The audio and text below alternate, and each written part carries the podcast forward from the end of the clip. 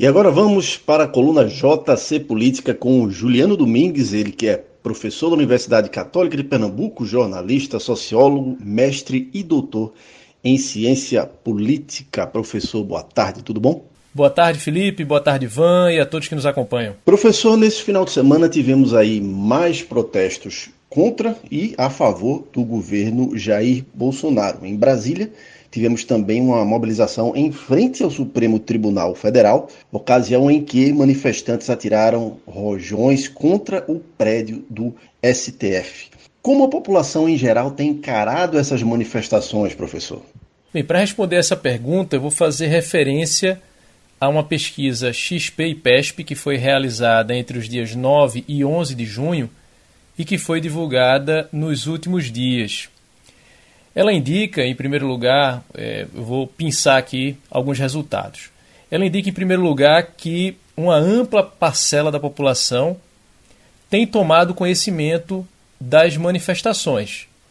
83% da população estava sabendo das manifestações de domingo. Nesse caso, como a pesquisa foi realizada entre os dias 9 e 11, essas manifestações de domingo é do domingo retrasado.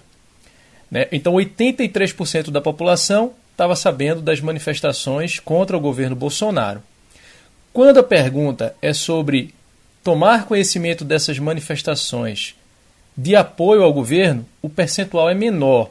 São 68% que dizem que sabiam das manifestações é, a favor do governo Bolsonaro.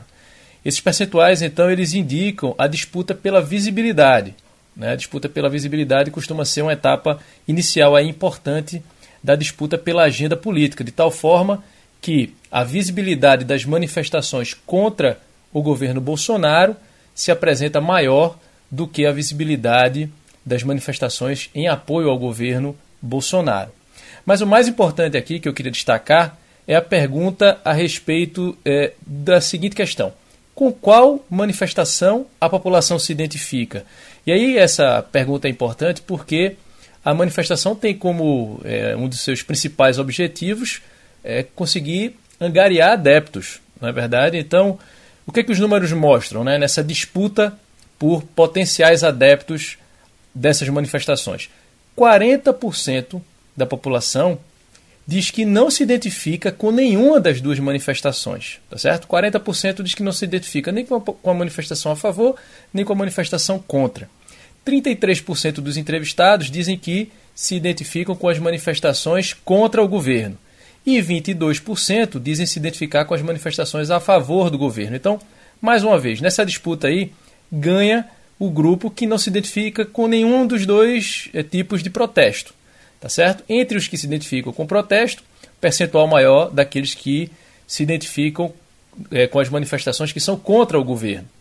Mas aí tem 5% que não sabem ou não responderam. E aí, se a gente soma esses 5% que não sabem e não responderam, com os 40% que não se identificam com nenhuma das duas manifestações, a gente tem um ambiente bem dividido entre, de um lado, um percentual de 45%, que são aqueles que se identificam né, é, é, aliás, que não se identificam com nada, tá certo?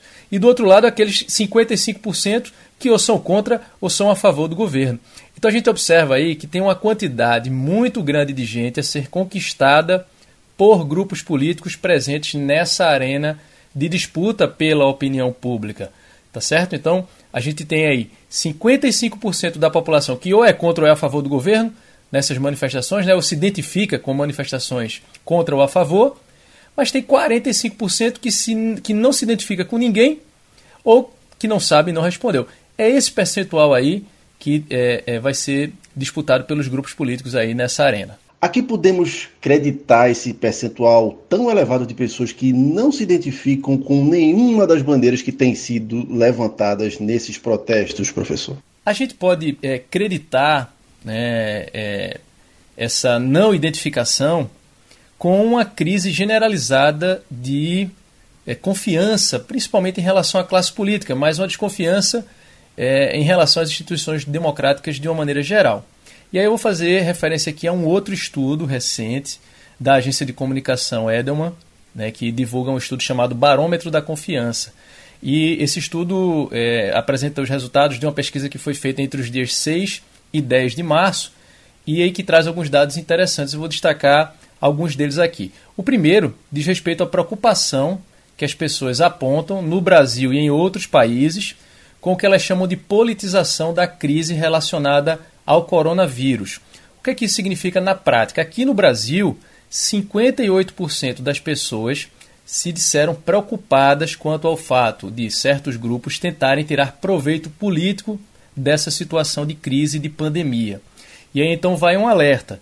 A população ela desconfia da classe política e um percentual elevado, 58%, se dizem preocupados em relação a determinadas pessoas ou grupo tentarem tirar vantagem né, da crise do coronavírus.